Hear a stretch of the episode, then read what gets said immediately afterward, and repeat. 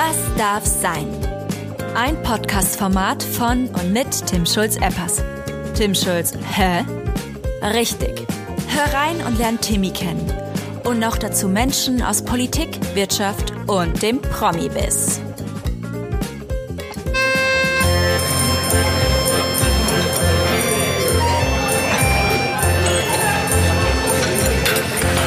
Moin und herzlich willkommen zur brandneuen und auch letzten Folge dieser ersten Staffel von Was darf sein? Feelings müssen rein.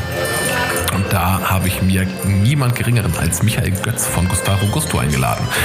Unter anderem, weil äh, Pizza echt mein Favorite Food ist, aber auch zum anderen, da Gustavo Gusto in meiner Wahrnehmung extrem prominent ähm, belegt ist und das nicht erst seit der Apfel-Zimt-Pizza, sondern auch ähm, durch die schiere G Größe der Pizza, aber auch durch die Aufmachung. Und mit äh, Michael Götz spreche ich natürlich äh, darüber, wie kommt man eigentlich auf so eine Pizza. Also ähm, was war der Grundgedanke dahinter? Und die Story ist echt auch nicht schlecht.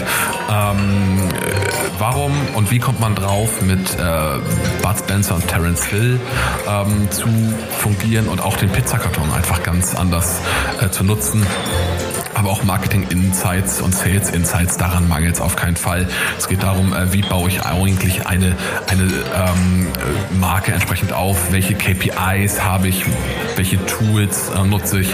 Und ähm, eins kann man schon mal sagen, Thema Kanal, also ähm, Michael erzählt so, als sei, ähm, und ich glaube, es ist auch so, als bräuchte der Außendienst einen Feuerlöscher, die echt on fire sind.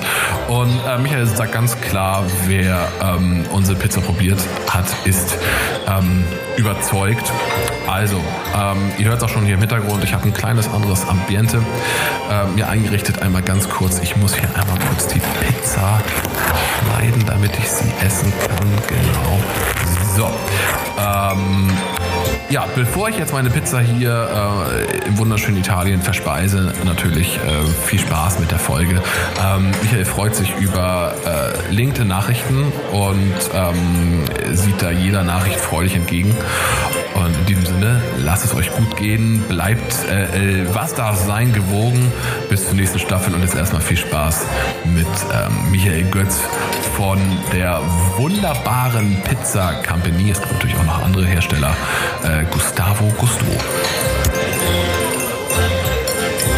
Moin und herzlich willkommen zur neuen Folge.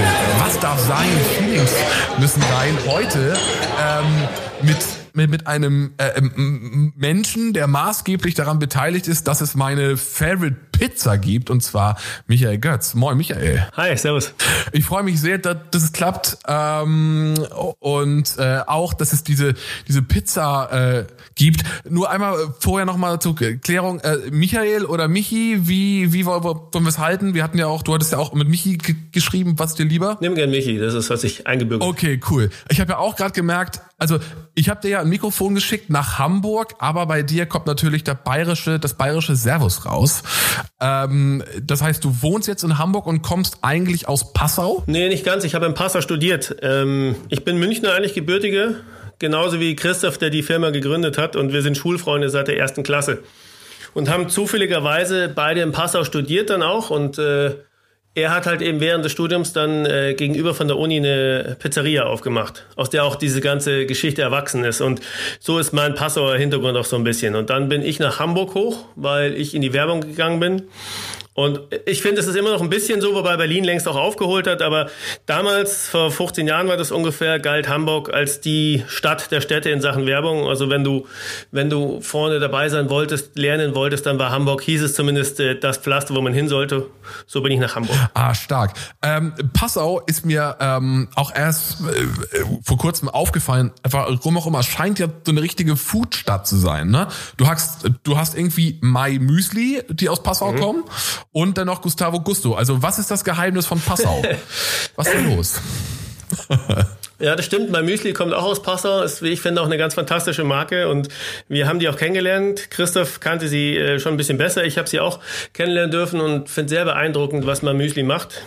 Die haben ähm, ein bisschen ähnliches Konzept, denn deren ähm, Marketingabteilung, soweit ich informiert bin, sitzt in Berlin, aber ihr Werk, sie, ihr Stammsitz ist in Passau und bei uns ist es ein bisschen ähnlich. Unser Werk ist in mittlerweile nicht Passau, sondern Geretsried, südlich von München.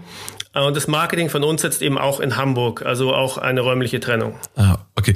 Ähm, wie, du bist ja, wenn ich, wenn ich richtig informiert bin, du bist ja verantwortlich für dieses ganze Brandbuilding rund um Gustavo Gusto. Wie schafft man es? Und ich muss vorab sagen, es gibt ganz tolle andere Pizzen, Dr. Edgar, Wagner und, und, und. Aber wie schafft man es, so eine Marke so aufzuladen, dass man inzwischen fast nur noch zu dieser wirklich ja im Vergleich hochpreisigen Variante schafft. Also wie habt ihr diesen Trigger hinbekommen und so was man liest, ich bin ja nicht der Einzige, den es triggert, sondern eure Abverkaufszahlen sprechen ja für sich. Also wie bist du da rangegangen? Wie habt ihr es geschafft?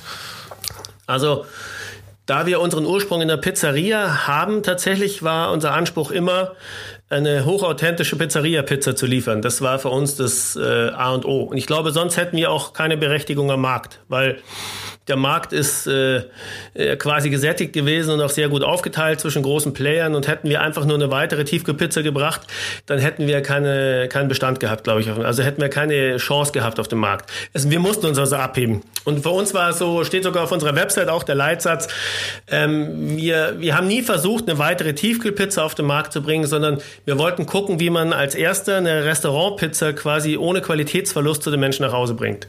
Und das konnten wir halt auch glaubhaft belegen, weil wir nun mal eine Pizzeria hatten. Und die Ursprungsfrage war tatsächlich, äh, ist es denn jetzt wirklich so ein Hexenwerk? Also warum schmeckt Tiefkühlpizza wie Tiefkühlpizza und italienische Pizzeria-Pizza wie Pizzeria-Pizza? Geht es nicht anders oder ist es einfach nur, woran liegt es? Und da haben wir dann eben ein bisschen getüftelt und haben festgestellt, an sich ist es kein Hexenwerk. An sich ist es keine Raketenwissenschaft, was wir machen. Was wir aber machen, ist extrem hohen Aufwand betreiben. Ein Aufwand, der bis dato einfach nicht betrieben wurde. Sehr hoher Handarbeitsanteil, ähm, sehr erlesene Zutaten. Ähm, wir haben eine deutlich größere Pizza. Wir, wir machen ganz viele verschiedene Dinge, die diese Pizza eben besonders machen. Und das, diesen Aufwand, den haben wir halt nicht gescheut. Und das ist am Ende des Tages, des, des Tages, glaube ich, auch das Erfolgsrezept. Also, dass du ein Produkt lieferst, was äh, wie wir nach wie vor finden, über den Dingen steht. Ja, auf jeden Fall. Das ist ja auch ähm, mit irgendwie, was die Größe angeht, der Pizza. Ihr habt ja auch von vornherein drauf, also eure Pizza ist ja auch größer als so eine Durchschnitts-TK-Pizza. Ähm, war das von Anfang an der Plan oder, oder äh, äh, kommt's aus den Restaurants? Wie, wie habt ihr das gemacht? Äh, genau, also wir haben ähm, wir haben die größte Pizza auf den Markt gebracht, die es bis dato gab. Äh, wir haben 30 Zentimeter im Durchmesser. Das ist, das haben wir nicht gemacht, um die Größten zu sein, sondern wir haben es gemacht, um authentisch zu sein. Und ähm, authentisch ist nun mal eine Pizza zwischen 28 und 38 Zentimetern, wenn du in eine Pizzeria gehst. Du würdest in einer Pizzeria nie eine 24 Zentimeter Scheibe kriegen, sondern du kriegst nun mal größere. Und das recht, wenn du eine Steinofen- oder Holzofen-Pizza hast, die sind ja oft richtig groß. Die neapolitanische Machart, die ist ja nicht hoch, sondern dünn, aber dafür groß.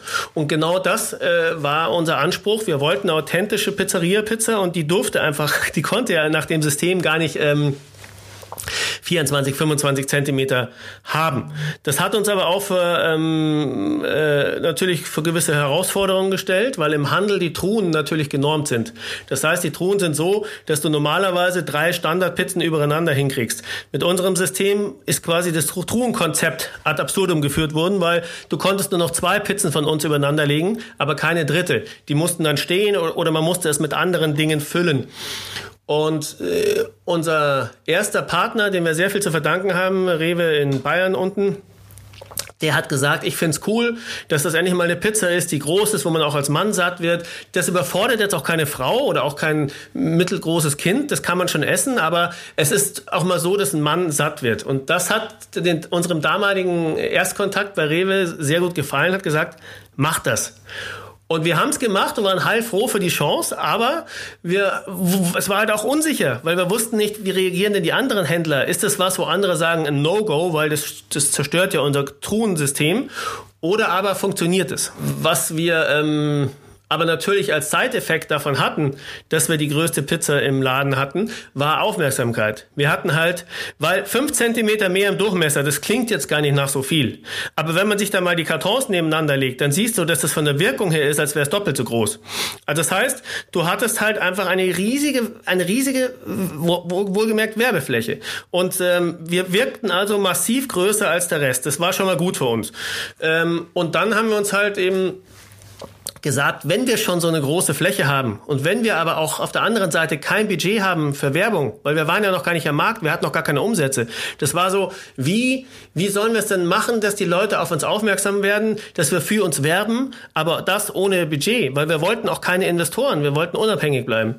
Und dann hatten wir tatsächlich irgendwann beisammengesessen und überlegt, wie wär's denn, wenn wir den Karton selbst zur Werbefläche machen? Also wenn wir den Karton selbst zur Anzeige machen, weil wir ja nun mal schon diesen riesen Karton hatten, diese große Fläche. Und dann haben wir gesehen, die anderen Marken liegen eher dunkel oder bunt in den Ton. Also haben wir gesagt, dann gehen wir weiß rein.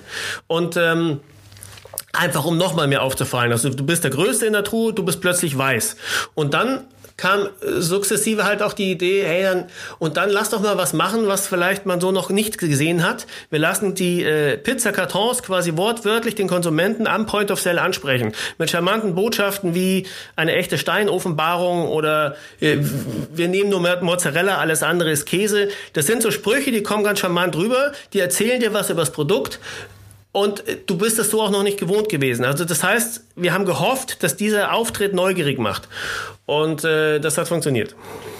Ja, das muss ich auch sagen.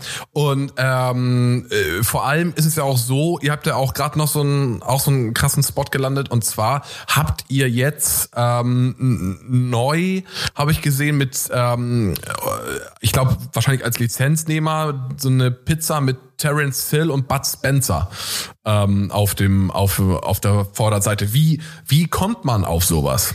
Wir hatten über ähm, einen guten Kontakt ähm, bei Pro7 mit äh, 7 One Licensing ähm, arbeiten wir, haben wir mit einem YouTuber zusammen äh, Kampagnen gemacht und über den wiederum kamen wir in Kontakt mit äh, Bavaria Media, die wiederum äh, Bud und Terence unter Vertrag hatten. Und das war also so, über, äh, über Kon Kontakte kamen wir quasi an die Info, dass da die beiden Player da sind. Und ähm, da passte Pizza natürlich, weil es nun mal italienische Schauspieler sind. Und noch dazu, das ist bei uns in der Firma zumindest, äh, wir alle auch in der Führungsmannschaft, wir sind aufgewachsen mit den Herrschaften, sind Riesenfans gewesen und, und sahen da zumindest eine Chance. Also wir hatten die Option auf dem Parkett, mit den beiden was zu machen. Und dann haben wir aber natürlich erstmal recherchiert, weil das ist ja was ganz was anderes. Ob du Helden aus Vergangenheit vergangenen Zeiten quasi versuchst wiederzubeleben oder aber ob du einen aktuellen, hoch angesagten äh, YouTuber als, als Testimonial hast oder Musiker oder was auch immer. Wir haben, wir, das ist ja, wir haben keine aus der Jetztzeit genommen, sondern aus der Vergangenheit. Und da waren wir uns erstmal nicht sicher, ist das etwas, was immer noch massenkompatibel ist? Weil nur weil wir sie cool finden, heißt es ja nicht, dass es draußen ankommt.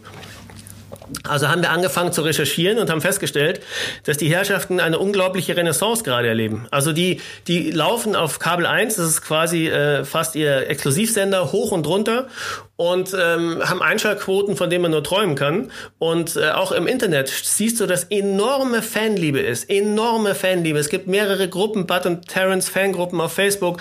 Es gibt äh, äh, wirklich äh, auch Kommentare im Netz. Wenn auf YouTube war Terence Hill bei Markus Lanz zu Gast äh, vor ein paar Jahren. Und die Kommentare darunter, die waren sehr, sehr eindeutig. Okay, die Herrschaften sind maximal hoch im Kurs. Und dann haben wir weiter recherchiert und gesehen, es Ihr größter Film, Vier Fäuste von Halleluja, hat jetzt 50-jähriges Jubiläum. Also das ist quasi einer der Filme, der quasi meiner Meinung nach ihren Ruhm in Deutschland begründet haben. Es war auch einer ihrer frühen Filme. Und das fanden wir halt richtig geil, weil wir hatten, der, die größte Film wurde 50 und die stehen hoch im Kurs, die Herrschaften. Und wir haben uns eh überlegt, welche Sorte wir machen. Und dann hatten wir eher so zusammengesessen und so äh, einfach so ein bisschen die Bälle hin und her geschmissen und gewitzelt und dann habe ich irgendwann eher so aus der Hüfte raus gesagt, hey komm, wir machen vier Käse für ein Halleluja. Und da hast du gemerkt, dass jeder im Raum halt gelacht hat.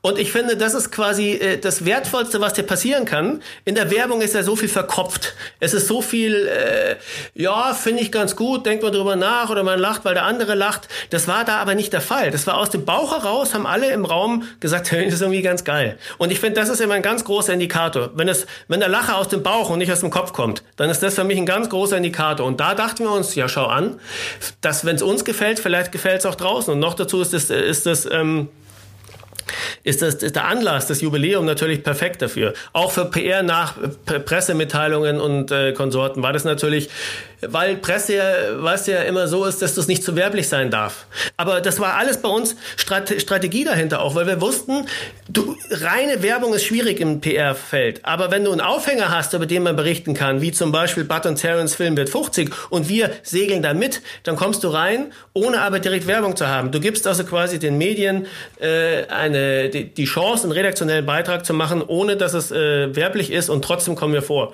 Und das äh, funktionierte sehr, sehr gut. Und man kann noch sagen, Warum jetzt nicht Speck und Bohnen? Weil das war natürlich auch unser erster äh, Gedanke, gerade in dem Film. Wäre eine verrückte Käse. Pizza geworden auf jeden Fall, ja.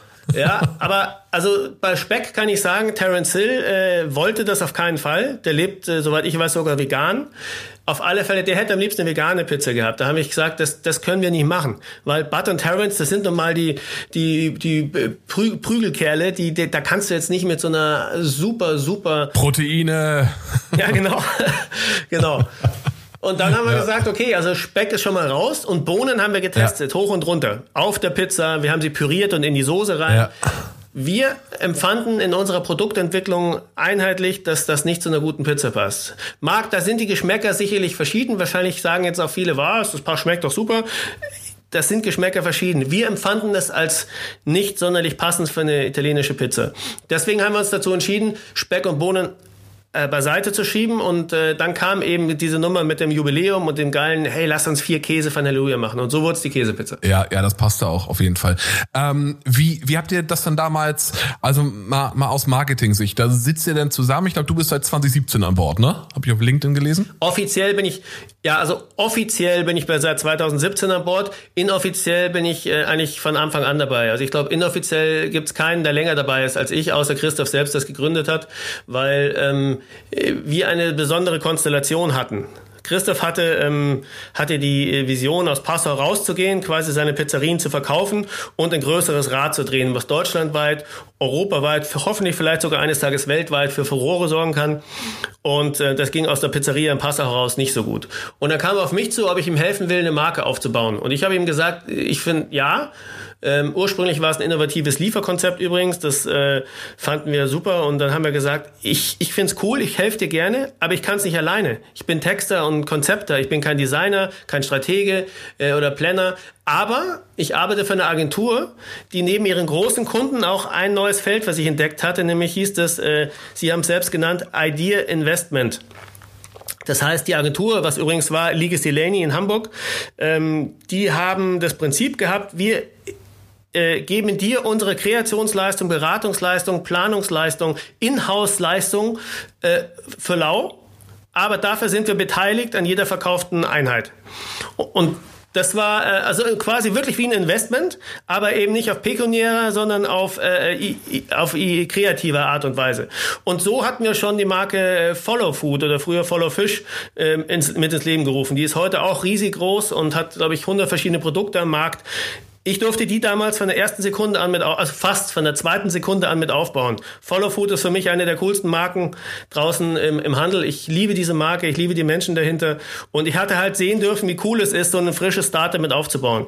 Und Stefan Schader, der, ähm, war der treibende Kopf dahinter auf Seiten der Agentur und dem habe ich eben auch die Pizza nahegelegt und der war Feuer und Flamme und hat quasi mir ermöglicht, dass ich die Pizza auf ähnliche Art wie Follow Food äh, mit der Agentur zusammen entwickeln darf. Und so ist äh, die Marke entstanden. Also Christoph hatte quasi eine Top 10 Agentur am Start, aber ohne äh, jetzt diese Preise zu zahlen, die du an Top Ten Agenturen normalerweise zahlen würdest. Und ähm, das sind ziemlich hohe Preise. ja, das ist aber was. Das ist nicht. Also ja, ja. ich meine, da sind ja manchmal Mondpreise auch dahinter, wo du dich manchmal fragst, ja, wie viel Overhead zahle ich denn eigentlich mit? Wie viel Praktikanten und Empfangspersonen und Putzpersonen und sonst was alles zahle ich denn mit? Ich will doch einfach nur die gute Idee. Und das hätten wir uns gar nicht leisten können. Und ähm, das ist aber oft so, wenn du bei den großen Agenturen an, anfragst. Und wenn du aber noch ganz wenig Budget hast, dann sitzen sie ja auch nicht die besten Leute äh, der Agentur auf dich, sondern wahrscheinlich die ganz Jungen, die sich mal ein bisschen probieren dürfen. Also das war zumindest ist so ein bisschen auch die Erfahrung, die ich persönlich gemacht habe. Und ich, ähm, dann haben wir eben beschlossen, komm, wir machen das, ähm, wir machen das auf diese Art und Weise. Aber Christoph hatte dadurch halt volle Aufmerksamkeit auf auf seiner Marke äh, und ähm, war Win-Win. Und ich glaube, es gibt so viele geile Startups da draußen oder so viele tolle Ideen, die da draußen rumschwirren. Ich glaube aber, manche machen, manche jungen äh, Gründer haben halt geniale Ideen, aber vielleicht nicht unbedingt das Gespür für die Marke oder das Kreative dahinter. Die sind kreativ in ihrer Geschäftsidee, aber die Wichtigkeit der Marke wird meiner Meinung nach äh, oft in den frühen äh, Phasen vernachlässigt. Und dann on the run ist es ziemlich schwierig, eine Marke nochmal komplett neu aufzusetzen. Aber auf der anderen Seite mit einer schlechten Marke oder einer belanglosen Marke hast du es auch ungleich schwerer, überhaupt Fuß zu fassen, egal in welchem Markt du jetzt mhm. reingehst. Das Thema Marketing, ähm, Michi, du betreust das Marketing bei euch. Du hast auch gesagt, ihr macht alles in-house. Wie viele Leute seid ihr und ähm, habt ihr habt ihr gar keinen externen Partner dabei? Also wie wie arbeitet ihr im Marketing, um die Marke voranzutreiben? Also das wächst halt sehr sehr behutsam lassen wir das wachsen Ganz am Anfang ähm, waren es wirklich wenig Leute. Da waren es äh, meine Kollegin Patricia in, in Geretsried, die sitzt bei uns unten. Und eigentlich ich, die wir die Marke hier ähm, zu zweit vorwärts getrieben haben. Mittlerweile sind wir um die zehn Leute. Ähm, aber davon sind nicht alle fest, sondern wir haben, wir arbeiten mit einigen festfreien Leuten zusammen. Und wir haben zwei, ähm, einen sensationell guten äh, Texter und ähm, Konzepter, einen sensationell guten Designer und Konzepter und ähm, eine super ähm, Grafikerin auch. Und wir haben ähm, jetzt einen neuen Kollegen, Tom, der ist bei uns für Content Marketing zuständig, ist seit einem halben Jahr bei uns und wird uns helfen, jetzt federführend diesen Bereich mit voranzutreiben. Wir haben äh, wir haben Projektmanagement bei mir in der Gruppe drin äh, mit Sarah, äh, eine, die von ähm, Fritz Kohler zum Beispiel kommt. Das fand ich sehr spannend an der Personalie. Sie ist eine fantastische Frau, die aber eben auch die Erfahrungen mitbringt von einer anderen super Marke. Also ich, ich empfinde Fritz mit als eine der coolsten Marken auch da draußen und ich fand es spannend, ihre, äh, den, die hatte halt sieben Jahre lang auf der Seite auch gearbeitet und das ist jetzt, ähm, fand ich halt sehr spannend, äh, weil, weil das ähnliche, ähnliche, schätze ich mal, Herausforderungen sind. Ob jetzt Getränkebranche oder unsere Branche, aber trotz allem, die frühen Phase von der Firma, die versucht steil zu gehen, sind wahrscheinlich nicht ähnlich und bin sehr froh, dass sie an Bord ist. Und wir haben, ähm, ja, also so haben wir äh, auf deine Frage hin, externe haben wir schon auch, also diese, ich sage jetzt Inhouse, weil die sind für uns wirklich fest frei. Also die sind, die sind richtig bei uns drin. Das fühlt sich an wie eine, ein Team, eine Mannschaft. Zusätzlich haben wir aber eine SEO-Agentur, die uns hilft, uns ähm, ja, bei Google gut zu platzieren. Wir haben eine Media-Agentur mit Cross Media, die uns hilft, äh, uns äh, halt äh, mit dem Budget, was wir haben, möglichst effizient aufzustellen. Und was wir jetzt machen, da sind wir gerade dabei. Wir werden ab jetzt anfangen, weil der Workload zu viel wird das Budget ist jetzt, das Budget, was wir haben, ist jetzt schon ein bisschen gestiegen und der Workload wird langsam zu viel. Das heißt, wir haben gesagt, das Grundsätzliche, diese, diese Trassen legen, äh, das wollen wir ganz gerne weiter in-house machen. Aber diese Spezialagenturen, sagen wir mal, wenn es jetzt darum geht, Pinterest aufzubauen oder TikTok vielleicht aufzubauen oder ähm, auch Facebook und Instagram jetzt kräftiger zu pushen, als wir es bisher tun, da will ich nicht die eierlegende Wollmilchsau, sondern da will ich die Besten ihres Fachs. Also ich will die beste Agentur für Pinterest. Ich will, ich will, ich will die TikTok-Agentur oder die oder vielleicht sogar TikTok selbst haben, mit denen wir das aufbauen. Ich, wir, das ist so ein Prinzip von uns. Wenn wir was machen, dann wollen wir, dass es wirklich von Anfang an richtig gut ist. Also da warten wir lieber noch. Wir sind noch nicht bei TikTok, weil wir einfach äh, zusammenbrechen vor Workload gerade. Aber wenn wir da starten, dann will ich, dass es ein Big Bang ist bei, bei TikTok. Und da, da arbeiten wir jetzt drauf hin und dafür holen wir uns sehr wohl Spezialisten. Und ähm, ich glaube, das ist auch der richtige Weg. Ich glaube, ähm, und zusätzlich werden wir uns vielleicht jetzt ähm, auch nochmal in der richtigen Agenturwelt umtun, aber nicht um uns selbst zu ersetzen, sondern um uns selbst zu challengen. Also quasi so vielleicht so Pitches zu machen gegen uns selbst. Aber mit Sicherheit nicht mit der Intention, äh, ich will meine Idee durchdrücken. Ich will, dass die beste Idee für die Marke gewinnt. Also da sind wir vollkommen uneitel. Das ist bei uns so gewachsen. Wir, wir hatten einfach nicht das Budget, das heißt, wir haben gesagt, komm, wir machen selbst. Ich war nun mal jahrelang selbst Kreativer, das heißt, äh, bin es auch von Herzen immer gewesen. Deswegen ist es für mich eine Hochfreude, äh, die eigene Marke jetzt so zu bespielen. Und die für mich mit besten Leute, die ich kennengelernt habe auf meiner Reise die letzten 15 Jahre durch die Agenturen, die habe ich explizit ähm, quasi äh, versucht für uns zu gewinnen. Und zwei davon äh, sind auch gute Freunde von mir und ähm, bin ich sehr, sehr happy, dass die an Bord sind. Ja, das glaube ich. Das heißt, wenn das jetzt eine, eine, ich sage, ich weiß nicht mehr, TikTok-Agentur hört oder eine Pinterest-Agentur und sagt, Mensch, äh, Gustavo Gusto wäre ein, wär ein spannender Kunde, können, könnten die auch quasi mit einem äh, äh, äh, einer Cold E-Mail bei dir im Postfach aufschlagen und sagen, hey, wir haben den Podcast gehört, ähm, können wir uns mal, können wir uns mal vorstellen. Auf alle Fälle. Also ich, ich, ich krieg eh sehr viele Cold E-Mails oder Nachrichten bei LinkedIn zum Beispiel. Und ähm, ich lese sie alle und ich ähm, antworte eigentlich auch, also ich versuche zumindest allen zu antworten. Das ist, dauert manchmal ein bisschen, weil es echt viel ist, aber ich finde es nur fair. Ähm, zumindest antworte ich denen, die persönlich geschrieben haben. Es gibt auch die, die einfach nur so die Rundmail raushauen und mal, wenn überhaupt, den Namen oben ändern. Da antworte ich Random, nicht. Ja, ja. Ähm, aber äh, die, die sich, ja, ja. die, die direkt Bezug nehmen, finde ich nur fair, dass man ihnen eine Wasserstandsmeldung zurückgibt. Und ja. ähm, ich bin froh um Input. Also wenn da eine Agentur sagt, sie hat eine geile Idee oder sie ja. denkt, sie wäre die richtige für uns, dann darf sie sich gerne äh, bei uns ja, melden. Ja, cool. Ich finde das auch immer spannend. Das muss doch auch für dich, also ähm, ich äh, kenne es ja nur äh, von mir oder äh, von uns. Also ich selber komme ja, also komme auch aus der Vermarktung, sprich äh, lebe eigentlich mein ganzes Berufsleben vom Pitchen. Du hast ja auch, wenn du auf Agenturseite warst, du hast wahrscheinlich auch deine Pitches kann man wahrscheinlich geht wahrscheinlich in den in den hohen in den hohen Bereich. Ähm, wie, wie ist denn das für, äh, für dich heute auf der, ja, quasi auf der anderen Seite zu sitzen und ähm, Pitches zu sehen und zu entscheiden? Ähm, wie war das am Anfang und wie ist das vielleicht heute? Also, also bisher haben wir tatsächlich keine Pitches gemacht.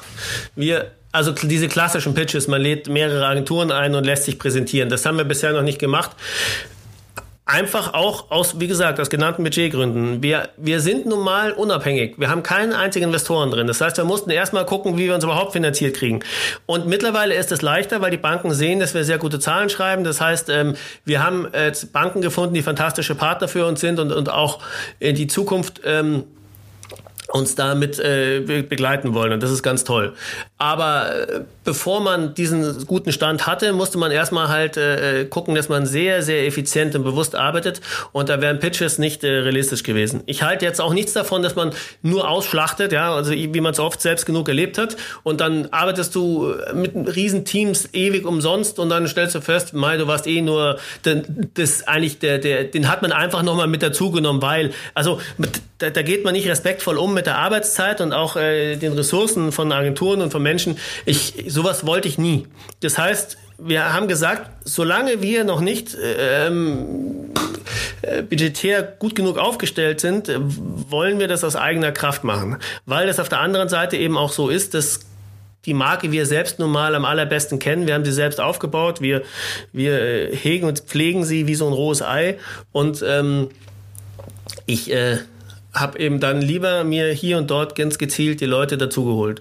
Und jetzt, wenn es jetzt losginge mit Pitches, kann ich dir auch sagen, würden wir nicht einfach so äh, mit, mit, mit, mit, mit Schrot rumschießen und sagen, ihr, du, du, du, du und du, ihr macht jetzt mal, sondern dann würden wir schon da versuchen, ähm, sehr gezielt äh, vorzugehen beziehungsweise vielleicht sogar mal mit einer ausgewählten Agentur einen Testlauf zu machen. Ich, ich, ähm, ja, es gibt viele gute Agenturen in Deutschland, ist keine Auf jeden Frage. Fall. Auf jeden aber Fall. Ähm, das Feld da ist, ist, ist, ist echt groß. Was ich aber auch mit Pitches meinte, waren auch so Sachen wie, dass, dass du jetzt quasi angeschrieben wärst auf LinkedIn und quasi sich Leute bei dir bewerben für, sei es eine Freelance-Tätigkeit oder aber auch für verschiedene kleinere Projekte. Das ist ja auf Agenturseite, du hast es gerade selber gesagt, es ist ja, es gibt ja oft einen Überhang an Agenturen, die sich um die Budgets ja, ja äh, kompetitiv auseinandersetzen. Ja, das ist ja. Ja, das stimmt. Und das ist tatsächlich, also ich muss sagen, es freut mich sehr, wie die Marke sukzessive mehr in der Wahrnehmung steigt. Also das ist was, was mich wirklich sehr äh, glücklich macht, weil ähm, ich habe gerade das Gefühl, dass im Laufe des letzten Jahres wie so ein Knoten geplatzt ist. Ich habe das Gefühl, dass die Marke so einen richtigen Ruck bekommen hat. Also gerade auch in unserem Feld, gerade in dem Feld Marke, Marketing, äh, Agenturlandschaft, äh, im Kreativbereich, da ist das wirklich, glaube ich, mittlerweile sehr auf dem Radar und dementsprechend freut es mich auch sehr, wenn ich sehe, dass wir angeschrieben werden von äh, aus diversen Ecken, auch teilweise von ganz großen, fantastischen Namen, wo du denkst, wow, hey, voll cool, dass der jetzt auf uns zukommt und sagt, er hätte Bock, mit uns was zu machen. Das freut mich tatsächlich riesig und ähm, ich habe auch kürzlich an der ähm, Hamburg School of Ideas, die ja früher Texterschmiede hieß, ähm, da bin ich freier Dozent und habe kürzlich da mal wieder einen Vortrag gehalten und habe auch gefragt, äh, wer kennt äh, uns denn von euch? Und äh, von diesen, ich glaube, 40 Mann waren es, haben 38 oder 37 äh, aufgezeigt. Das spiegelt nicht die Realität wider, das wissen wir. Laut Umfragen sind wir noch weit weg von 100% Bekanntheit oder sowas oder von 8. Also wir sind, äh, wir sind definitiv, haben wir noch, was die Awareness betrifft, ähm, viel Luft nach oben. Was aber ganz normal ist, dafür, dass wir gerade ein paar Jahre am Markt sind und kein Budget hatten. Dafür ist unsere Bekanntheit in Deutschland schon okay. Aber sie ist nicht 37 von 40. Leider noch nicht. Aber das merkt daran merkt man, dass man halt in unserer äh, Kreativwelt äh, offensichtlich einen Nerv getroffen ja. hat. Ja, ich denke auch. Ähm, zu, zu den Kanälen. Du hast gerade gesagt, was ihr noch aus, ausbauen wollt und wohin die Reise gehen könnte. Ne? TikTok, Pinterest, you name it. Ähm, welche Kanäle ähm, habt ihr denn heute gefühlt als als Externer, als Konsument habt ihr ja das relativ große Glück, dass, dass euer Produkt auch viel gepullt wird. Ne? Also ihr macht ja relativ wenig Push oder täuscht das und ich krieg's nur nicht mit. Was bei uns im Haus eine, wie ich finde, eine, sagen wir mal, eine sehr kultivierte und ähm, mir auch heilige Zusammenarbeit ist, ist zwischen Marketing und Vertrieb. Also wir haben, das habe ich oft genug erlebt, als ich noch auf Agenturseite war, dass man das Gefühl hat bei Unternehmen, dass Vertrieb und Marketing manchmal Zwei gegeneinander Welten, ja, arbeiten. Ja. Oder der, ja. Zwei Welten, ja. Und dass du hörst, äh, pass auf, ich bin hier wichtiger, gib mir mal das Geld. Nee, ich bin wichtiger, gib mir ja, das genau. Geld. Mhm. Dann kommt der Einkauf noch und sagt ja, auch noch was dazu. Und, mhm. und, da haben wir gesagt, das will ich nicht. Also das will ich in meiner äh, Firma, will ich das einfach nicht. Ich will, dass wir wie eine, eine Einheit ziehen. Und ich habe überhaupt kein Problem damit, wenn ich sehe, dass Verköstigungen zum Beispiel stark wirken, dass ich sage, ich verzichte noch ein bisschen auf meine auf meine Plakatwelle oder sowas, weil ich weiß, jetzt gerade sind, wir haben eine ein tiefer Insight, den wir haben, ist, wer unsere Pizza einmal probiert hat, ist überzeugt. Also wir sagen selbst, man muss sie probieren, um zu verstehen. Weil die Leute einfach bis dato so eine Tiefkühlpizza noch nie gegessen haben. Und es ist so, dass viele von uns, schätze ich mal, als Schüler, als Student äh, viel Pizza gegessen haben, Tiefkühlpizza und auch viel äh, äh, wahrscheinlich teilweise Lebensgrundlage war. Aber irgendwann entwächst du dem, ja. Irgendwann fängst du an zu verdienen und denkst du so, ja komm, jetzt, jetzt gehe ich lieber zum Italiener oder ich bestelle mir eine, weil es ist. Äh, und äh, die hören aber nicht auf Pizza zu essen, die hören ja nur auf Tiefkühlpizza zu essen, weil sie äh, sagen, das schmeckt nicht mehr oder ist nicht mehr Inhaltsstoffe nicht gut oder sonst was. Also wir haben halt gesagt, und das glauben wir auch ganz fest, der früher war es so ein bisschen so, wenn du eine geile Pizza willst, dann musst du halt zum Italiener gehen und wenn es schnell und günstig sein soll, dann kann es eine Tiefkühlpizza sein. Dass das aber deckungsgleich sein kann, das ist das, was Gustavo Gusto versucht hat und ich glaube auch erreicht hat. Zumindest ist das das Feedback auch, was wir zurückgespielt kriegen. Deswegen sagen wir, zum Thema Push. Das ist etwas, was wir in den Märkten stark machen. Durch Corona ist es jetzt massiv eingebrochen natürlich. Aber eigentlich war ganz groß am Plan, dass wir Tausende von Verköstigungen im Jahr machen. Tausende. Dass die, wir stehen mit einem Standort, wir haben äh, extrem behutsam gecastete Promoter. Nicht einfach irgendjemanden, der gerade Zeit hat, sondern wir haben ein eigenes, wir haben ein eigenes Casting-Tool entwickelt für die Promoter, weil, weil die, ähm, weil die, äh, wir wollten, dass die ähm, einfach perfekt sind. Und so eine Setcard war uns da zu wenig. Da konnte, konnte ich nicht beurteilen, wie cool diese Menschen sind, die das verkaufen. Da ging es uns gar nicht nach Mann oder Frau, jung oder alt Welt. Es darf, durfte eine bunte Mischung sein. Das Wesentliche ist, ist, ist der Mensch selbst, der, die, die, die Art und Weise, wie er mit Menschen kommuniziert und wirkt. Und da haben wir zum Beispiel am Point of Sale sehr viel gearbeitet. Wir ähm, und den Vertrieb aufgebaut. Wir haben eine Außendienstmannschaft von 25 Mann mittlerweile. Das ist für eine junge Firma wie uns, und die haben wir jetzt schon seit über einem Jahr, das ist für eine junge Firma wie uns ein extremer Schritt, weil das ist ein riesen Kostenapparat. Das ist für mich, obwohl es Vertrieb ist, ist es für mich wie Marketing. Weil wir äh, haben halt gesagt, die Pizza hat so viel zu erzählen. Die Machart, warum genau ist die, schmeckt die Pizza denn besser? Warum sind wir die erste Pizza, die klimaneutral ist? Warum nehmen wir einen Thunfisch, der von Hand geangelt wird, damit eben kein Beifang und keine Befischung da ist? Warum pflanzen wir denn 100.000 Bäume äh, jedes Jahr? Äh, warum äh, tun wir dies? Warum tun wir das? Und warum ist die Marge bei uns, das ist das Spannende für den Händler natürlich, warum ist die Marge bei uns teilweise so spannend, so interessant? Was macht uns für auch den Handel so interessant? Und wir waren überzeugt davon, das muss, muss man persönlich erzählen. Das liest du nicht so easy in der Mail. Und da haben wir gesagt, wir setzen ein Rieseninvest in unseren eigenen Außendienst. Auch der ist sehr behutsam ausgewählt worden. Und ähm, dem geben wir ein ganzes Bündel an fantastischen Argumenten an die Hand, warum wir die Pizza sind, die man mal probieren sollte.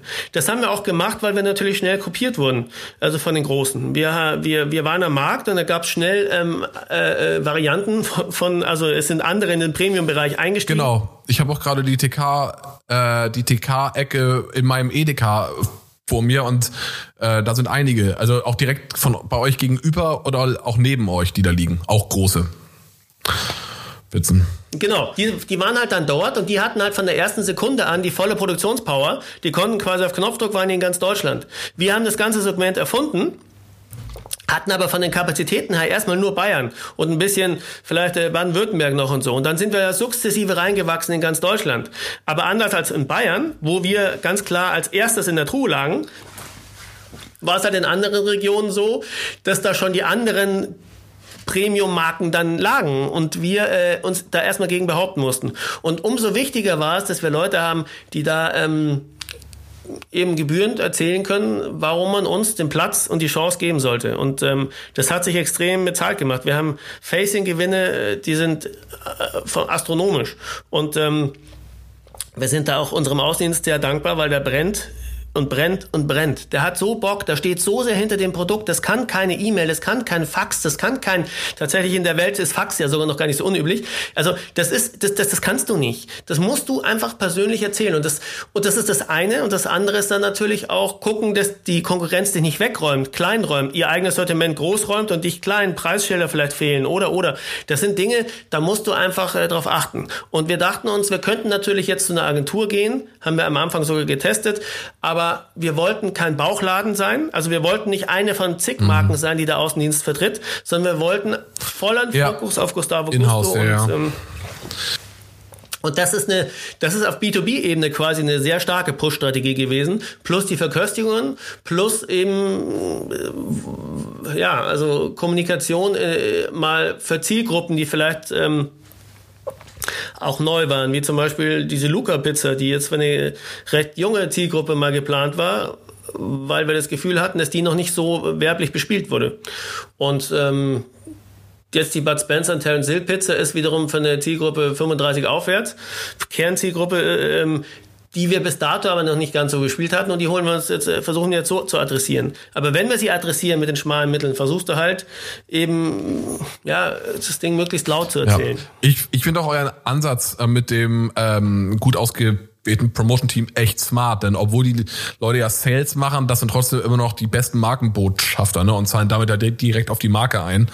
Äh, ist, ist halt auch eine kleine Wette, ne? Also, äh, äh weil du hast auch gesagt, das ist ein riesen Kostenapparat, wenn, da muss natürlich auch ein gewisser Return kommen. Aber das ist ja bei euch dann ja gegeben. Das ist natürlich nice, wenn, wenn die. Das ist gegeben und da scheut sich der Außendienst auch überhaupt nicht, ähm, das ganz transparent zu spielen. Im Gegenteil, wir haben vereinbart mit unserem äh, Außendienstchef, dass wir ähm, ein CRM-Tool äh, implementieren, eins, was wir ähm, äh, so quasi ähm, für uns gecustomized haben und wo man genau sehen kann, äh, wie viel Facings man hat, wie man sich entwickelt im Gegensatz zu den Mitbewerbern. Äh, wir haben gewisse Versuchsfrequenzen, die wir immer wieder haben, um die Märkte zu überprüfen. Die, es gibt Reporting Calls äh, mit unserem äh, Vertriebschef ähm, jeden, jeden Freitag. Also man ist da ganz dicht bei beisammen. Und ähm, auch, auch, auch der Vertriebschef und ich, der Außendienstchef, und ich telefonieren zigfach die Woche. Wir tauschen uns da ganz eng aus. Der sagt uns, hey, guck mal, da ist ein Markt, da feiert euch so, da hätten wir vielleicht die Chance zu einer Zweitplatzierung. Und schickt er mir Fotos und dann, dann, wenn wir es cool finden, dann machen wir sofort aus dem Stand raus diese Werbematerialien und es kann implementiert werden. Und das ist diese Schnelligkeit, diese Unmittelbarkeit, die wir haben in der Firma. Das ist mit einer der größten Stärken, glaube ich, die wir haben, weil du einfach durch diese, die, durch diese Dynamik eine Geschwindigkeit schaffst, die auch äh, oft das Vis-a-vis -vis gar nicht so ja. erwartet. Und damit kannst du positiv ja. überraschen. Welches CRM-Tool äh, nutzt ihr da? Eins der bekannten oder habt ihr euch, du hast gerade gesagt, customized, habt ihr euch eins selbst gebaut? Wir haben mit der Firma Geddy zusammengearbeitet und ähm, haben das ähm, aber halt für unsere, für unsere Bedürfnisse angepasst. Aber ich denke mal, ähm, das, was wir da jetzt gemacht haben, ist auch nichts, was übergebührliches Hexenwerk ist, sondern ich meine, die Anforderungen sind wahrscheinlich recht ähnlich, aber wir haben das System auch noch nicht ganz ausgeschöpft. Also da gibt es noch viele Möglichkeiten, Schnittstellen zu schaffen zur Website und sonst was. Das ist was auch da, wo wir uns jetzt mehr und mehr reinfuchsen. Aber ähm, es ist ein, es ist ein sehr, sehr praktikables, gutes System, was uns da enorm hilft, Transparenz reinzukriegen und eben auch äh, Erfolge zu sehen. Ja. Äh, auf, auf, auf welche KPIs setzt du da bei dir? Also ähm, gerade wo ihr noch so ein bisschen, also übers CRM könnt ihr messen. Ähm, welche Zahlen guckst du dir an als, als, als Marketing-Head? Naja, was wir angucken ist auf alle Fälle die Facing-Steigerung. Ähm, das ist für mich eine sehr entscheidende Geschichte, weil ich finde, dass unsere, unsere Marke hat halt schon Wirkkraft. Davon bin ich nach wie vor überzeugt. Aber wie immer, auf jeden, wenn, Fall. Ähm, auf jeden Fall. wenn links und rechts äh, Marken liegen, die einfach mit zehnmal so viel äh, Kartons da liegen, dann verlierst du halt mit deinen, wenn du, wenn du nur mit ein, zwei Kartons drin liegst, verlierst du trotzdem, weil du einfach diese, diese Fläche nicht hast. Und mein Wunsch ist es natürlich schon, dass wir, äh, dass wir breit da liegen. Und immer mehr Händler, immer mehr, in immer mehr Märkten sehe ich mittlerweile, dass ganze Truhen uns gehören. Oder wir wirklich richtig auch in den, in den also so, so Zweitplatzierungen, also Ecktruhen oder äh, Gondeltruhen, wie sie heißen. Oder aber auch, dass du in den Märkten teilweise einfach wirklich, äh, richtig, richtig viel Facings hast, wo du 14, 15 Facings hast. Und das ist fantastisch. Weil wenn ich dann drauf zugehe, dann sehe ich eine weiße Wand. Eine weiße Wand, die dich links und rechts und oben und unten positiv anspricht. Dann hast du mal Sondereditionen wie Button Terrence. Dann hast du, dann hast du vegetarisch, dann hast du die Fleisch, dann hast du die Fischvariante. Jeder Karton erzählt dir was anderes. Und du verbringst, weil da lauter Sprüche auch draufstehen, so ein bisschen mehr Zeit vielleicht für uns als vor äh, links und rechts. Das heißt, ja, du hast eine andere Verweildauer auf jeden Fall, ja. Stimmt schon. Ja, exakt. Du hast eine andere Verweildauer. Und, und ich glaube, Deswegen sind mir Facings so wichtig. Und dass man einfach da halt diese Wirkkraft äh, hochfährt. Und was uns auch bei uns spannend ist, ist auch teilweise zum Beispiel die, ähm, wenn wir Verköstigung machen, so eine Nachkaufrate. Das eine ist, wie viel, wie viel Pizzen ähm, werden denn ungefähr gekauft während der Verköstigung. Also die, die, diese direkte Überzeugung, die probieren bei uns und sagen, wow, ist ja lecker und greifen sofort in die Truhe und nehmen eine mit. Das ist ein toller Erfolg, wenn du da eine hohe Zahl hast. Aber was wir auch mal angeguckt haben, ist, wie ist denn die Nachkaufrate? Wenn du denselben Markt nochmal anschaust, äh, ein, zwei, drei Wochen später und guckst so, hat die Verköstigung Spuren hinterlassen oder war das nur eine Momentaufnahme? Und das ist für uns zum Beispiel auch ganz wichtig zu sehen. Wie ist die Reaktion äh, perspektivisch langfristig auf so eine Verköstigung? Da kann ich nur sagen, ähm, uns hat es bestätigt darin, dass wir äh, Verköstigung weiter ausbauen, sobald es wieder erlaubt ist. Wir werden das nicht machen wegen, also was wir nicht machen wollen, ist jetzt, selbst wenn es erlaubt wäre, was es derzeit nicht ist, letztes Jahr wäre es phasenweise auch erlaubt gewesen, wir haben es uns entschieden, nicht zu machen, weil wir wollen nicht mit dem, mit, also momentan, wo viele Leute sich noch unwohl fühlen und auch man nicht, da, wollen wir nicht dazu aufrufen, in dem Markt die Maske runterzuziehen, um was zu essen. Und ich glaube auch, in der jetzigen ja, Phase hätte man wahrscheinlich auch Bedenken, von einem Fremden ein Pizzastück überreicht zu kriegen und so. Also, ja, auf jeden das Fall. wäre wahrscheinlich aus Effizienzgründen nicht gut und ich glaube auch, das verlangt es momentan noch der Anstand, dass du mal wartest, bis Corona sich ein bisschen mehr beruhigt hat. Deswegen werden wir das jetzt momentan ja, nicht machen. Ja. Aber sobald man das guten Gewissens machen kann, werden wir da wieder in die Fläche gehen, weil das für uns einfach, probier sie, probier sie, probier sie. Du musst sie, du musst sie probieren. Der beste Beweis ist, ja. dass wir ein Drittel unserer Kunden. Sampling ist super, ey. Sampling ist echt, ist echt ein krasser, ein krasser Hebel. Das ist, muss man schon sagen. Und äh, gerade aber eurer Brand auch.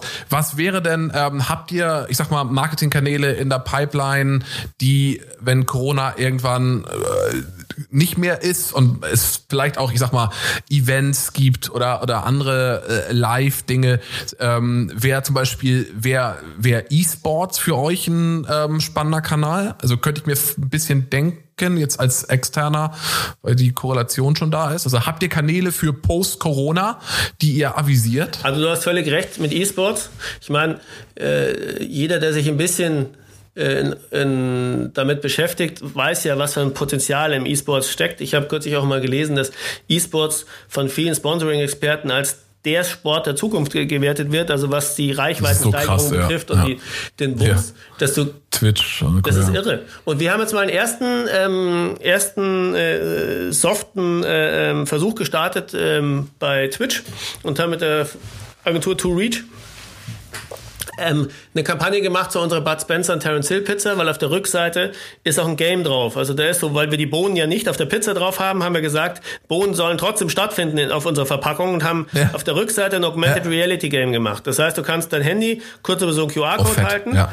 und dann kommt ohne Download-Hürden, ohne irgendwelche Daten hinterlassen zu müssen, äh, kannst du ein Spiel spielen wie auf dem Jahrmarkt, weißt du, wo du mit dem Hammer auf die Krokodile hauen musst, dass die rauskommen und dass du sie noch erwischt, weißt du, dass du ja, ja, ja und so genau, ähnlich ja, ist es ja. dort. Du hast dann plötzlich so Einschusslöcher, der ganze Karton ist durch Einschusslöcher zersiebt und aus den Einschusslöchern können immer wieder so renitente Bohnen raus und ballern rum oder machen mit dem Lasso oder und und du musst halt quasi mit dem Finger dann auf dem Smartphone draufhauen, und dann kommt die Bud Spencer Dampfhammer Faust und haut die Bohne platt.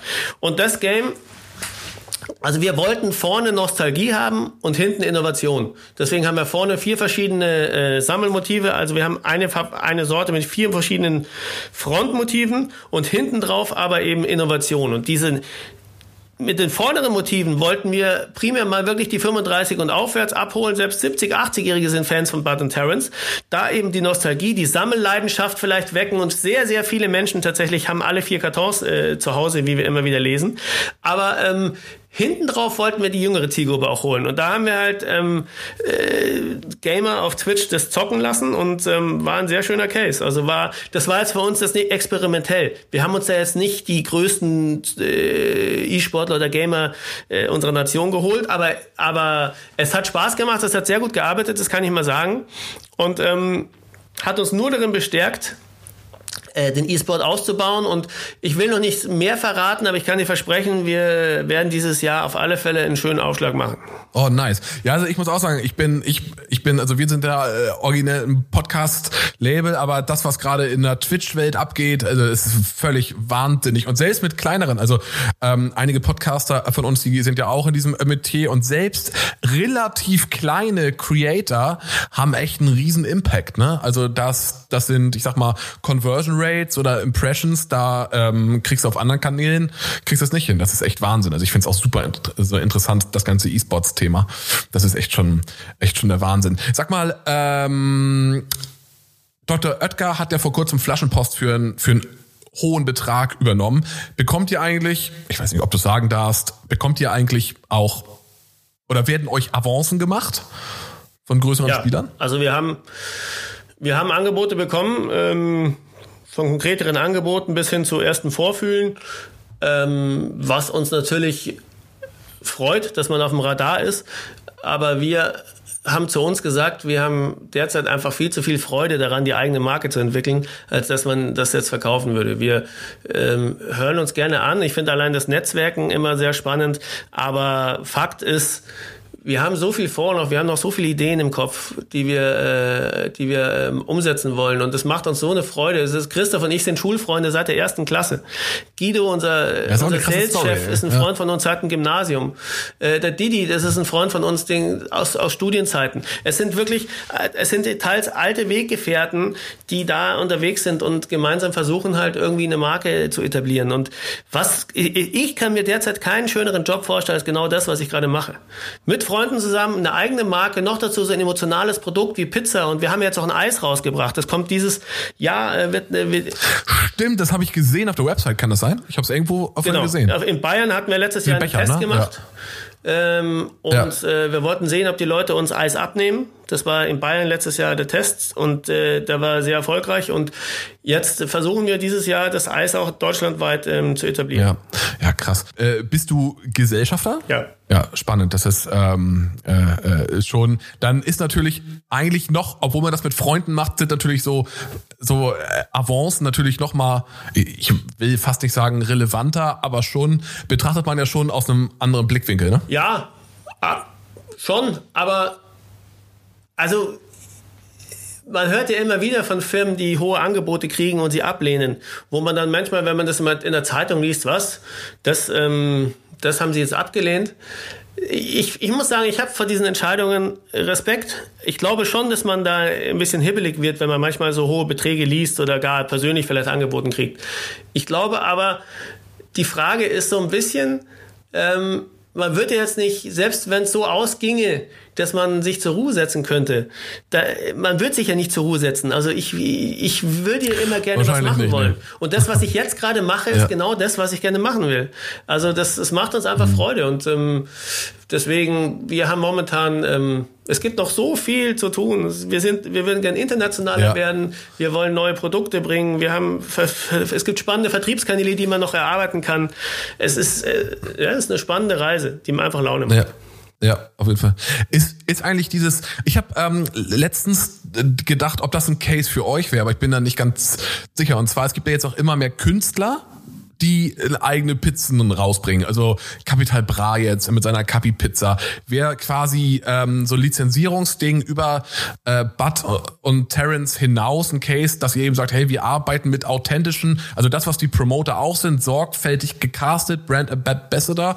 Gibt's für euch auch eine Möglichkeit, dass ihr irgendwo seht, man arbeitet mit berühmten Menschen zusammen, die Gustavo Gusto äh, ähm, top repräsentieren und macht dann für die oder mit denen gemeinsam eine Pizza? Also, was wir ja gemacht haben, ist mit dem äh, Influencer Luca zusammen eine Pizza zu machen. Und äh, das, das war ja quasi genau, für ihn, ja. aber das war natürlich mit unserer Marke drauf. Also, wenn du meinst jetzt, dass quasi Gustavo gar nicht mehr auftaucht, sondern es ist nur noch ähm ja, wo ich sag mal, wo eure Bildsprache oder wo eure, wo euer CI noch durchkommt. Also man sieht, das ist zum Beispiel Gustavo Gusto Qualität, aber das ist eben als Absender ist denn mit, keine Ahnung, ich weiß nicht, äh, äh, Promi XY der einfach gut zu euch passt, um eine gewisse Zielgruppe zu erreichen? Wir haben gute Erfahrungen gemacht und deswegen ist es für uns ein Thema, äh, was wir uns schon, schon vorstellen können. Wir haben ja mit, wie gesagt, auf junger Ebene mit äh, Luca zusammengearbeitet. Auf, ähm, auf äh, mal ein bisschen auf dieser Kochebene, auf diesem, haben wir mit der Kochshow The Taste zusammengearbeitet von Sat 1. Stimmt, diese Apfelpizza, ne? Apfelzinnpizza, ja. Die wollten eine besondere Pizza haben und wir haben gesagt, ja. ähm, es ist Weihnachtszeit, lass ja. uns eine Apfelzinnpizza bringen. Die Hab hatten wir probiert. mal als Weihnachtsgeschenk auch äh, backen und fanden die sehr lecker. Und dann haben wir, äh, die, die The Taste Redaktion fand es klasse und dann haben wir ähm, mit denen zusammen diese Pizza gemacht und ähm, jetzt haben wir mit Button Terrence eben nochmal eine andere ja. gemacht. Also das sind ja drei Stimmt, unterschiedliche Richtungen. Ja, ja. Krass. Stimmt. Wie kam die an, die Apfelzimtpizza? Bei Apfelzimt war es so, wer sie probiert hat, hat sie geliebt. Also es gibt zwei okay. Ebenen, wie kam sie an. Ja, ja. Wie kam sie ja. an bei denen, die sie probiert hatten? Sensationell gut. Jeder, der sich probiert hat, ist vom Glauben abgefallen, wie gut eine Dessertpizza schmecken kann. Aber kam sie insgesamt, was die Verkaufszahlen betrifft, so gut an? Ähm, das, das ging, hielt da leider nicht ganz Schritt, denn ähm, wir glauben mittlerweile einfach, die Hürde, eine süße Pizza zu kaufen, ist relativ hoch, weil wir, ähm, ich glaube, ich glaube, wenn du eine Pizza willst, dann willst du eigentlich primär mal eine äh, herzhafte Pizza. Also ich glaube, ja, Fall, du kaufst Fall, keine ja. Pizza, um was Süßes zu essen, du kaufst eine Pizza, um was, äh, ähm, ja, was, was, was Herzhaftes äh, zu, zu essen und äh, zu genießen. Und ich glaube, das ist nun mal Käse und äh, Salami oder was auch immer drauf. Ich habe es auf einer Messe erlebt. Auf einer Messe war es mal so, das war auf der ähm, äh, Eat and Style in Hamburg. Da ähm, stand ich am Messestand und äh, wie es oft bei uns am Messestand ist, standen die Leute Schlange. Und es stand aber ein Teller Apfel-Zimt-Pizza gerade auf dem, äh, auf dem Tresen. Und die Leute warten so auf die äh, beiden Pizzen, die gerade im Ofen sind. Dann meinte ich, ja, hier, kann, hier ist, ist doch eine. Und so die Leute so, ja, nee, äh, ich, ich, ich will die Margarita. Ja, meinst du, ja, aber die kriegst du erst, wenn du ein Stück Apfelzimt probierst. Und die Leute so, nee, ich will lieber eine herzhafte. Und das war halt dann so live erlebt. Und dann haben wir so zum Spaß gesagt, die Herzkraft kriegst du erst, wenn du die Apfelzimt. Und dann haben sie das gegessen und dann war wirklich so, dass die Leute gesagt haben, boah, wie lecker ist die denn? Und plötzlich haben alle Hände zugegriffen und du hörtest so einstimmig, boah, ist die lecker. Hätte ich nie gedacht, dass so. Aber es war live erlebt. Es war live erlebt, diese Hürde. Ähm, ja, Pizza ist Pizza und nicht unbedingt Dessert.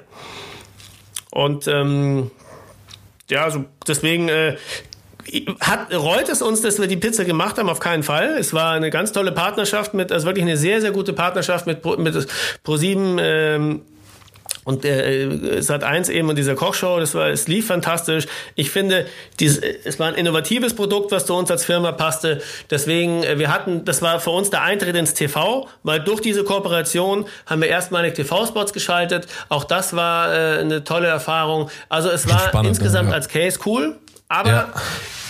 Verkaufszahlen haben nicht ganz stank gehalten. Ja, ja, ja das war, ich habe auch, ich bin auch so oft dran vorbeigelaufen und, und habe gedacht so, heute, heute. Aber dann habe ich sie doch nicht genommen.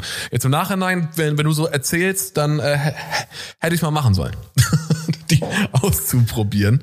Also die, ähm, die, die sie probiert hatten, schreiben uns heute noch, warum wir sie nicht mehr haben. Aber es haben halt ähm, zu wenig den Erstversuch ge gewagt. Ja, ja, glaube ich. Glaube ich, da ist auch einfach so ein Hindernis. Cool. Michi, jetzt sind wir, ähm, wir gehen so langsam gen, gen Ende und äh, ich muss sagen, ich bekomme, also ich habe echt Hunger jetzt, weil irgendwie dieses Pizza-Ding, das lässt mich da auch nicht los. Ähm, wir haben die Was darf sein Playlist. Da, da darf, wenn er oder sie möchte, jeder Gast ähm, einen Favorite Song raufhauen. Hast du einen Titel oder zwei zwei oder drei, as you like, den ähm, wir auf die Was darf sein Playlist hauen dürfen. Oh. Jetzt spontan. Kannst du auch im Nachhinein schicken. Ich äh, äh, äh, brief das vorher nie. Äh, äh, das soll immer noch so ein bisschen oder ist äh, oft noch so ein äh, Surprise. Äh, kannst du gerne nachreichen, dann äh, packe ich das äh, im Nachhinein auf die auf die Playlist. Bisher ist eigentlich alles dabei, von Hip Hop bis ähm, 80er Pop, ist querbeet. Also keine falsche Scheu im Nachhinein. Was du magst, kommt auf die Playlist. Cool. Michi, dann vielen lieben Dank äh, äh, so ein bisschen für das Eintauchen in die in die bunte Gustavo Gusto Welt. Viel Erfolg noch und äh, ich muss sagen, äh, mich äh, habt ihr schon seit langem ähm, überzeugt. Aber wie gesagt, ne, es gibt natürlich auch noch ganz viele andere Pizzen äh, da draußen. Aber ich finde es echt interessant, auch mal aus äh, Marketing-Sicht. Und äh, ja, vielen Dank für deine Zeit. Vielen Dank für die Einladung. Hat Spaß gemacht. Super, danke dir. Ciao, ciao, ciao, ciao. Du willst noch mehr Infos rund um die Gäste und Timmys Podcast? Schreib uns dein Feedback und deine Wünsche als Bewertung bei Apple Podcasts oder per Mail an kontakt.verbalu.de mit dem Betreff Was darf's sein?